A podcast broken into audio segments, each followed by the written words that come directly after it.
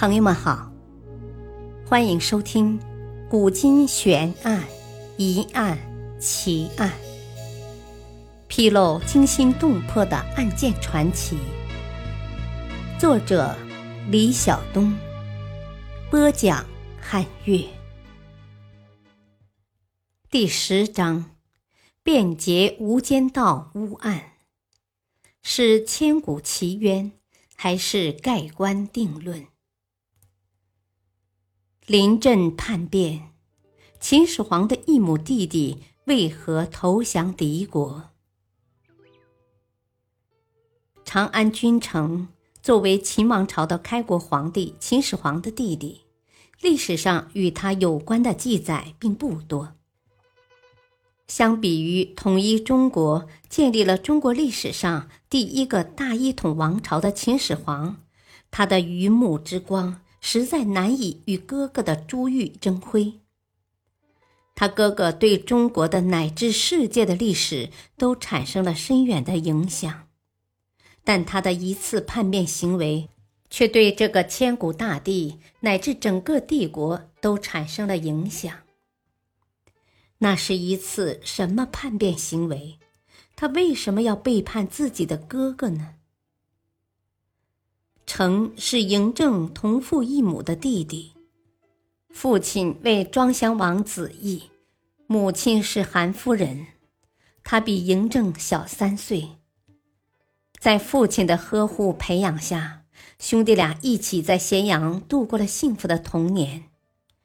就在秦王政八年的时候，嬴政准备发兵攻打赵国，成被任命为统帅。当时，曾领兵进攻赵国，本来战争的胜利已经近在咫尺，但出乎嬴政的意料，他一直信任的弟弟居然毫无前兆的在前线投敌。之后，有关成这个人物的记载便只剩下寥寥数笔，再无详情，就好像是一颗流星划过夜空一样。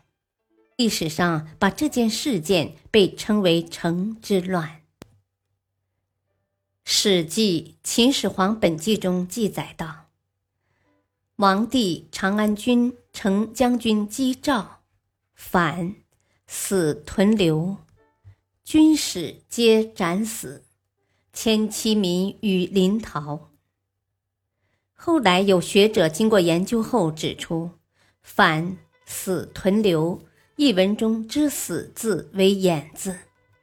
杨宽先生据《史记·赵世家赵悼襄王六年及秦王政八年的记事中提到，封长安君仪饶。一文中，辨明长安君成并没有死，只是叛秦降赵后被赵国授予封地饶，也就是现在的河北饶县。被赐封号为长安君，定居在赵国。关于成，《史记·春申君列传》还有这样的记载：今王使圣乔守侍于韩，圣乔以七弟入秦，世王不用甲，不信威，而得百里之地，王可谓能矣。说的是秦王派圣乔出使韩国，结果圣乔不费兵甲，便在韩国的扩张中取得了极大效果。秦王一直称赞他有能力。据杨宽先生考证，圣乔即是成，成出使韩国大致是在秦王嬴政五年前后。他也因为这件事获得了秦王嬴政极大的信任，开始在秦国的政治舞台上崭露头角，大发异彩。杨宽先生说：“始皇帝本纪未载圣乔此事，或因其后圣乔反叛，前功不得记载。后来成降赵后，被封为长安君。”在赵国定居下来，在以后的历史记载中不再出现。但是为什么成要背叛自己的国家，向他国投诚呢？秦王也并非庸君，反而是个知人善任的人，而且成在秦国是皇室贵族，身份地位都非同一般。他为什么甘愿放弃皇族的高贵身份，反而接受他国的爵位呢？按照常理来说，就算成在赵国得到爵位，也不可能获得真正的实权。他不可能被安置在赵国的权力中心，不可能接触到最机密的国事，不可能抵达权力的巅峰。他最多就获得一个拿着俸禄、任着闲职的爵位，相反，他还会背负千古的骂名。他到底是怎么想的呢？怎么甘愿舍弃山珍而选择鸡肋呢？还得从秦国的皇族构成谈起。当时的秦国共有三位太后，当时权力最大的是华阳夫人，她既是秦孝文王的正妻。又是楚国人，身后有着楚国作为强大的后盾。另一位太后则是夏太后，夏太后即嬴政的亲祖母，庄襄王子异的亲生母亲。但她是韩国人，虽然一开始就依附于华阳夫人，但她却时时刻刻记着在秦国培植自己的亲信。后来为子义选侧室夫人，便是自己的娘家人，即后来的韩夫人。第三位太后就是嬴政的母亲，帝太后赵姬。当时的赵姬则从赵国迁回秦国，根基未稳，仅有在赵国的亲信，如吕不韦、嫪毐等人。当时庄襄王驾崩后，即位的嬴政被夏太后和韩夫人视为严重的威胁。他们为了巩固韩夫人之子成的势力，便努力地为成创造任何可以立功的机会。上文所说的成出使韩国所取得的极大功绩。便很有可能是在夏太后和韩夫人联合韩系外戚的帮助下所得到的结果，因为按照当时的时间推断，出使韩国的成年仅十五岁，便能不费一兵一卒的让秦国得到韩国献出的百里之地，这事无论在当时还是现在看来，都是件不可思议的怪事。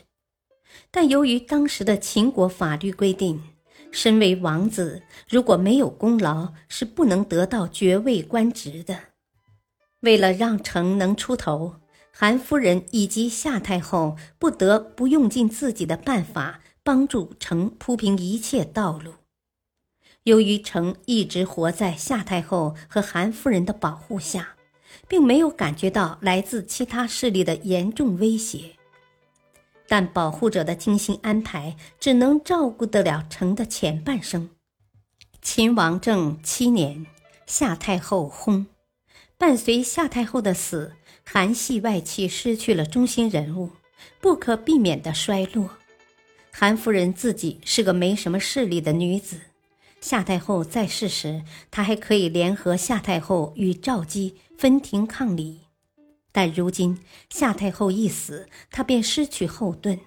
相反，赵姬没有了夏太后的节制，又自恃是秦王的生母，加上相国吕不韦的支持，趁势排挤韩夫人和成，可以说是当然的事情。